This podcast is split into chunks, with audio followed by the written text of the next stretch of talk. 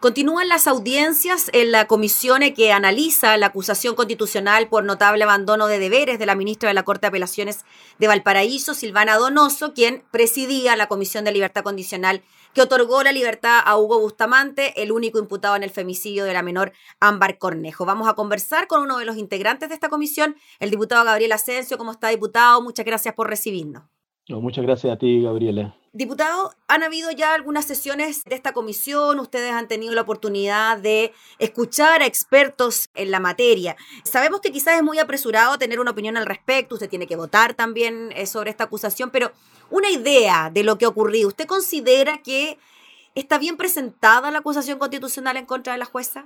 Es una eh, posición muy difícil la que tenemos los diputados con relación a esta acusación constitucional, fundamentalmente porque yo creo que la inmensa mayoría de los chilenos o aquellos que están interesados en el tema creen que aquí lo que se busca es justicia para Ámbar, o sea, resolver, sancionar, condenar un hecho tan violento, tan atroz, ya como fue el asesinato de esta niña, eh, eh, y, no, y no ven que en realidad, o no se visualiza con claridad, que lo que estamos discutiendo o lo que se está conversando es la acusación por notable abandono de deberes en contra de una jueza por el hecho de haber presidido una comisión de libertad condicional que otorga, ¿no es cierto?, esta libertad condicional a esta persona en un, luego de más o menos 10 años de haber estado cumpliendo una condena por otro crimen atroz, ¿no es cierto?, como fue el de su pareja y, el, y de su niñito y, que los ponen en un tambor, en una cosa así. Entonces, en este tema es muy difícil porque, porque lo que nosotros estamos haciendo no tiene que ver necesariamente con justicia para Ámbar. La justicia la van, la tiene que otorgar, ¿no es cierto?, el tribunal que corresponda. Imagino, ¿no es cierto?, que está actuando allí la fiscalía, están actuando los, eh, los la, policía, la policía, los órganos investigadores que están eh, actuando, ¿no es cierto?, tras, eh, para conseguir algo que, todo el mundo espera, que este señor, ¿no es cierto?, sea condenado a las máximas penas que tu, tu, tu, justicia, tu ordenamiento penal, ¿no es cierto?, le entregue. Y es difícil también porque nosotros estamos acostumbrados a este tipo de actos de fiscalización. La acusación constitucional, el más importante, el más relevante, y normalmente lo que hacemos es perseguir la responsabilidad política de las altas autoridades de políticas del país no, no de, los, ah, de los tribunales, eh, de los altos tribunales, de, de, los altos magistrados de justicia, de un ministro de Corte, de un ministro de Corte Supremo, un ministro de Corte de Apelaciones. Políticamente, yo, yo decía que uno es como más fácil irse ubicando, porque tú estás a favor o estás en contra de un determinado acto que un dirigente, que una autoridad política realizó, un ministro, incluso el presidente, ya que realizó y tú vas tomando posiciones casi incluso de acuerdo con la misma posición política que sustentas en, la Cámara. Es más difícil. Esto tiene que ver mucho más con una total comprensión mm, del ordenamiento jurídico, de jurisprudencia, de eh, la aplicación estricta de la ley, qué es lo que vamos a entender por aplicación de la ley. Esto tiene que ver con el tema de si si nos convencemos o no de que eh, un, juez ha aplicado su convicción, ha aplicado la ley de acuerdo con su convicción personal y no de acuerdo con el sentido de esa ley misma, con el sentido o con la letra exacta de lo que dice la ley. Entonces, eso es, mucho, mucho más complejo. Mm. No es fácil. Si a mí me preguntan hoy día, ¿cómo vas a votar? Yo no voy a decirlo por una formalidad, voy a decirlo hoy día por un convencimiento que necesito seguir escuchando, a pesar de que soy abogado, que necesito seguir escuchando, porque hay en realidad posiciones eh, muy, muy distintas con relación a lo que, por qué la jueza habría eh, incumplido tan gravemente, habría dejado de cumplir sus deberes tan gravemente cuando, eh, cuando tomó esta decisión de, de otorgar la libertad condicional. Hay muchas cosas. Sí, diputado Gabriel Asensio, según lo que ha podido escuchar hasta ahora, según lo que conoce de este caso, la jueza Silvana Donoso presidía esta comisión, pero también habían otros jueces, ¿no? Que aprobaron eh, la libertad de Hugo Bustamante y otros cientos más en esa oportunidad. ¿Usted cree que hubo ahí un total apego a la normativa en cuanto a ciertos cánones objetivos que debe cumplir una persona para otorgar la libertad condicional y se dejaron de lado quizás algunos argumentos más bien cualitativos de la personalidad de Hugo Bustamante a la hora de determinar una libertad condicional. Se lo pregunto principalmente por los tan conocidos ahora informes de gendarmería que al parecer en ese momento no se revisaron a cabalidad o bien no contenían la información necesaria para tomar una decisión de estas características. Son todas las cosas que se van a tener que conversar, ¿ya? Eh, y, uno va a tener que tener una posición, pero yo creo que al final, después que uno escuche mucha gente, si yo contestara esa respuesta, si yo contestara esa pregunta ahora, ¿no es cierto? Casi estaría tomando una posición, eh, porque más o menos ahí está como la clave del tema. Mm. Mira, eh, a la señora Donoso la acusan, eh, mm, tengo aquí, dice, el notable abandono de deber, ¿no es cierto?, en razón de haber transgredido de manera reiterada el sentido de la ley bajo un criterio arbitrario, el de ella, vulnerando el deber de imparcialidad en la aplicación de la ley. Y dice entonces que se le acusa por entregar la libertad al imputado a pesar del informe eh, psicosocial desfavorable y se le acusa también entonces de haber desconocido los informes desfavorables de Gendarmería, infringiendo el artículo cuarto que establece que la libertad eh, condicional se concede previo informe del jefe del establecimiento en que esté, eh, en que esté el condenado. Ah, y entonces aquí comienzan tus, dificultades, ¿ya? Porque en, en esto alguien rápidamente te va a decir que el informe de gendarmería, ¿no es cierto? Eh, el, informe, tú puedes considerarlo, leerlo, ¿ya? Pero, pero tú no tienes por qué hacerle caso al informe de gendarmería, porque la ley no te lo exigía en ese momento, no, no, lo, obligaba. Tú vas a decir, pero es que no fundó, no, no razonó, no escribió, la, pero alguien te va a decir, bueno, en ese tiempo no era necesario una resolución fundada. Entonces, eh, eh, eso, la resolución, hoy día, hoy día para una libertad condicional tú tienes que tener una resolución fundada, o sea, tienes que escribir las razones por las cuales, dónde, cómo, el informe tal, esto ya. Pero en ese tiempo no te lo exigían. Eh, tú vas a decir, bueno, yo solamente, ¿no es cierto?, actué, esta, es una cosa bien interesante igual para mí, yo actué, ¿no es cierto?, no como mm, jueza, como magistrada, no, no, no, yo estaba en una función administrativa, yo era solamente, ¿no es cierto?, la presidenta de un grupo de personas que, claro, todos tenían la calidad de jueces, como podían ser abogados, hombres o mujeres, ¿no es cierto?, que estaban allí y que tomaron una decisión administrativa, no jurisdiccional. Entonces, entonces resulta que yo no puedo ser acusada eh, eh, eh, constitucionalmente como con, con notable abandono de deberes, porque en realidad mis deberes son jurisdiccionales, no son administrativos. Entonces, es, una cosa bien, compleja, muy, mm. muy difícil. Va a haber mucha discusión, pero va a haber una discusión que tiene que ver cómo fallaron, cómo, cuáles son, cuál es nuestra experiencia, nuestra jurisprudencia en materia, de, en hechos parecidos, y entonces rápidamente va a aparecer la acusación constitucional, no sé si se acuerdan, de los tres ministros a sí. año 91, 92, Cereceda, cuando Cereceda, ¿no es cierto?, fue, se aprobó la acusación constitucional en contra de él y tuvo que abandonar su posición. Entonces allí, por ejemplo, todo el mundo va a ir allí y va a encontrar las definiciones que se dieron allí de, qué significa notable abandono de deberes, ¿ya? Esa es una, una, posición. Y eh, vas a ver luego, ¿no es cierto?, eh, que, que, te van a decir otros, otras personas que te van a decir eh, claramente, ¿no es cierto?, que, que no solamente la jueza actuó eh, con este criterio, sino que tú vas a encontrar muchas otras eh, libertades condicionales que se otorgaron bajo el mismo criterio y que se otorgaron antes, durante y después de más o menos hasta que fueron modificadas, hasta que fueron modificadas las normas relacionadas con la libertad condicional.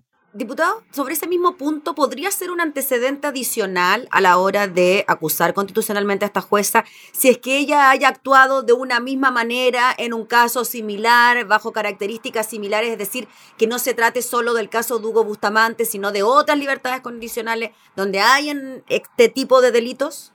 Lo que pasa es que probablemente estos hechos pueden ser mencionados no necesariamente van a tener el mismo peso, el mismo valor, porque ella está acusada por, por, esto, por, este caso. No, no, no, ya no, no, no, no es cosa aquí de agregarle luego, ¿no es cierto? Agregarle sal, pimienta, morrones. Y, no, aquí eh, eh, está solamente está acusada por eso, pero naturalmente que va a haber una valoración igual de esa situación, pero no solamente los de ella, porque yo creo que muy probablemente también van a haber eh, resoluciones eh, de, jueces superiores a ella, incluso hasta de la Corte Suprema, de, supremos que fallaron con criterios parecidos a ella. ¿ya?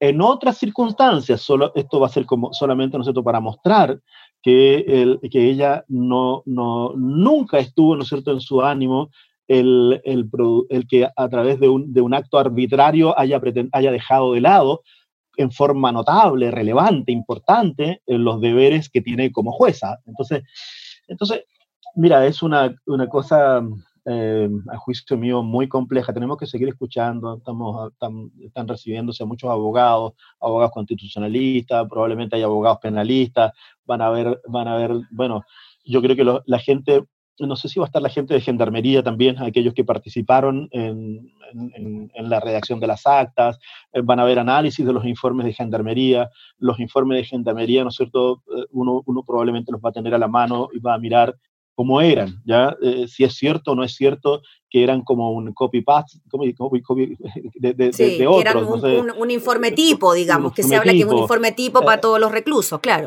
Que por eso no lo tomaban en consideración. Pero parece que eso no es tan cierto, entonces vamos a tener esos informes. Entonces, yo creo que es una acusación difícil, compleja, eh, donde esta comisión va a tener una opinión pero probablemente lo más relevante va a ser las posiciones que van a tomar los diputados luego en la sala, ya en la sala.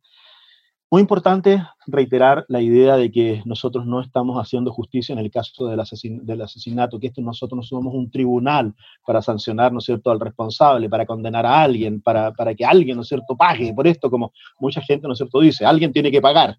No, no se trata de eso, ya no, no es imposible que uno pueda analizar los hechos de esa manera. Aquí ahora se trata de ver si constitucionalmente, de acuerdo con lo que dice la Constitución, la jueza eh, Donoso en realidad eh, es susceptible o no de ser, eh, de ser sancionada de la forma tan fuerte como sanciona a, se sanciona a, aquel, a quien se le aprueba una, una acusación constitucional. Nosotros hacemos el informe y ahí, ahí vamos, vamos a ver después. Diputado Gabriel Asensio, en relación a lo que a los argumentos para decir que la jueza no actuó mal, sino que actuó apegada a la ley. ¿Qué argumento se podría dar finalmente? Porque es bien fácil ver los argumentos negativos, ¿no? De que le dio la libertad condicional a un tipo que había matado a su pareja, la había metido en un tambor, etc. Pero desde el punto de vista de la argumentación positiva, por decirlo de algún modo, ¿qué podríamos decir de que ella actuó apegada a una norma administrativa y que revisó ciertos requisitos objetivos en cuanto a la conducta de este hombre y que se le da la libertad? O que porque solamente había cumplido más de la mitad de la pena? ¿Cómo lo ve usted? A mí me da la impresión de que desde el punto estrictamente formal, uno podría sostener de que cumplió todas las formalidades que se le exigía. No era vinculante el informe de gendarmería, no era vinculante, no sé si lo leyó o no lo leyó, ya podría decir que lo leyó, que no le tomó, ¿no cierto?, mayor, no le hizo mayor fuerza, que no era vinculante hay una discusión acerca de si este, este, esta libertad condicional es un derecho o es un beneficio. Ella podrá decir, mira, yo siempre consideré que era un derecho y hay otros jueces de la República, creo que incluso un Supremo, que estima, ¿no es cierto?, de que la libertad condicional es un derecho. Nosotros ya lo, ya lo definimos ¿ah? como un beneficio y el beneficio entonces eh, tiene que ver con el sentido de que esto, él, va a poder acceder a ese beneficio si se cumplen una cantidad muy estricta ahora de condiciones para que, para que, eso, para que, eso, para que eso se pueda dar. Pero si es un derecho, entonces tu obligación es otorgárselo nomás, porque si la ley lo establece, ¿no es cierto? Si ya, ya tiene tantos años, cumplió 10 años de una condena de veintitantos, a los 10 puede pedir la libertad, Ah, luego de eso, ¿no es cierto? Bueno, mostró eh, pasividad, mostró, por lo tanto, buena conducta, siempre tuvo una buena actitud. Eh, tú, puedes decir, mira, pareciera ser que cumplió todo, a pesar de que otro va a decir, bueno, lo que estaba haciendo era manipular, me estaba engañando, estaba tratando de transmitir una, una, una idea falsa de su personalidad justamente para conseguir el beneficio. Mm. Entonces, yo, yo creo que eh, las discusiones se van a producir allí, pero fundamentalmente yo creo que una gran discusión es si este es un acto administrativo o en realidad es un acto jurisdiccional, una aplicación del el, otorgamiento de este beneficio de la libertad condicional.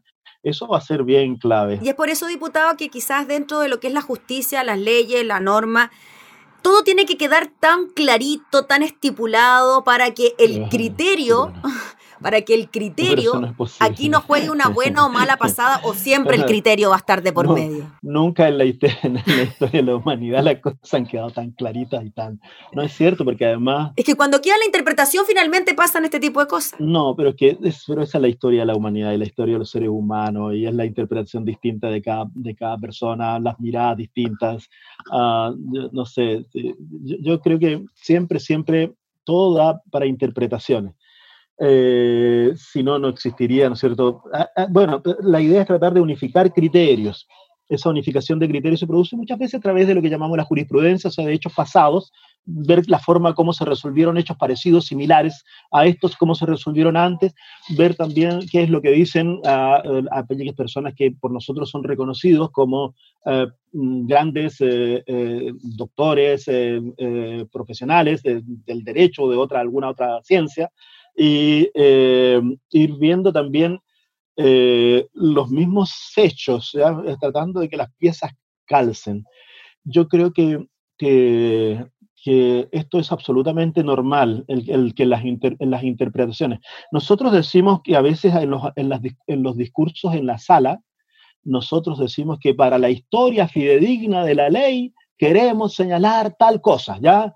Que esta cosa era, para que en la historia fidedigna de y tú sabes que es probable que haya que recurrir también en este caso a algo parecido a la historia fidedigna de la ley, qué es lo que se hizo antes, qué es lo que se quiso hacer, cuáles fueron las intenciones, cómo fueron determinados votos, cómo votaron los magistrados antes en hechos, en hechos parecidos a esto.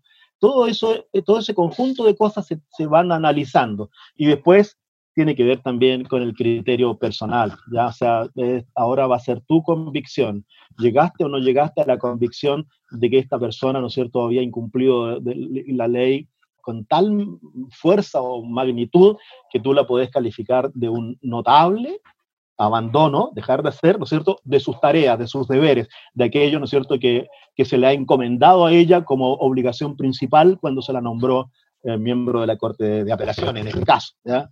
Eh, eso, en eso estamos. No es fácil, no es fácil, no es fácil transmitirlo, no es fácil comunicarlo, pero, pero bueno, esa va a ser la idea porque yo no sé cuánta gente sabe, puede tener también, tenemos la capacidad para hacer la diferencia entre el indulto, la libertad condicional de la pena, la rebaja de la pena. Son, son cosas que en el vocabulario común de nosotros, los mortales, no está presente, no, no, no, andamos, no, no, andamos, no andamos siempre en eso.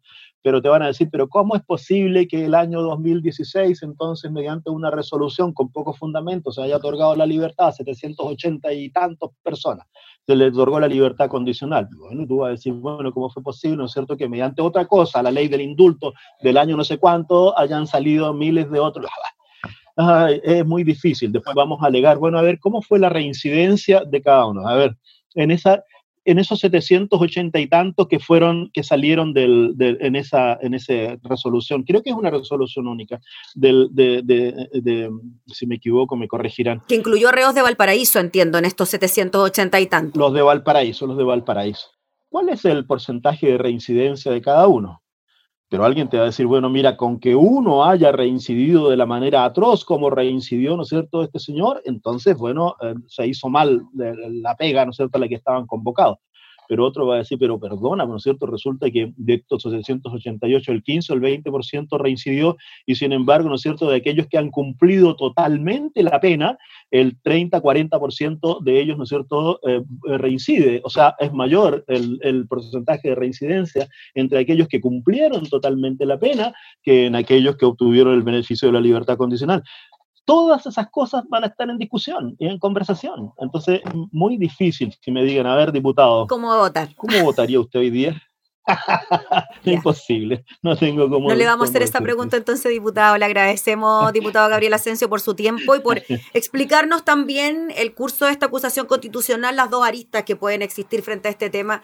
Eh, así que muchas gracias por su tiempo y estaremos atentos a las sesiones que quedan ahora, pues se tienen que seguir reuniendo hasta que finalmente se tome una decisión. Nosotros tenemos toda esta semana, no sé cuándo va a contestar la, la ministra, porque a partir de la respuesta, la contestación de la ministra empiezan a correr, creo que son seis días en que tenemos que reunirnos todos los días, y ahí ya hay que tomar una decisión y vamos a la sala de inmediato. Eso significa que, no sé, entre el 6 y el 10 de septiembre nosotros podríamos tener este tema en, en la sala de los diputados para el, para el conocimiento y, y decisión. así es que no sé, vamos a, hay que trabajar, hay que trabajar mucho y leer mucho y tratar de tener la mente lo más abierta posible para, para captar eh, cuál es el, el, sentido real de lo que se nos pide. Gracias, diputado Gabriel Asensio, que esté muy bien. Muchas gracias, Gabriela. Hasta luego. Gracias. El diputado Gabriel Asensio hablando entonces sobre la comisión que analiza la acusación constitucional en contra de la jueza Silvana Donoso.